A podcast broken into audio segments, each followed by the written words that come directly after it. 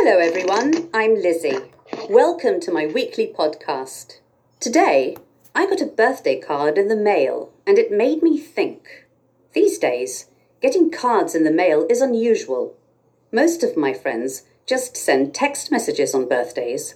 Some of you probably don't even know how to mail a letter. So today, I'm going to talk about mailing letters and packages at the post office. Let's first discuss addressing a letter. The address should be written in the centre of the envelope. The stamp should be put on the top right corner of the envelope. And remember to write your address on the back of the envelope.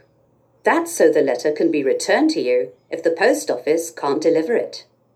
Packages must be wrapped in paper and put in a special mailing envelope or a box.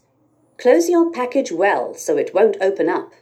Then take the package to the post office. There it'll be weighed so you'll know how much to pay for postage.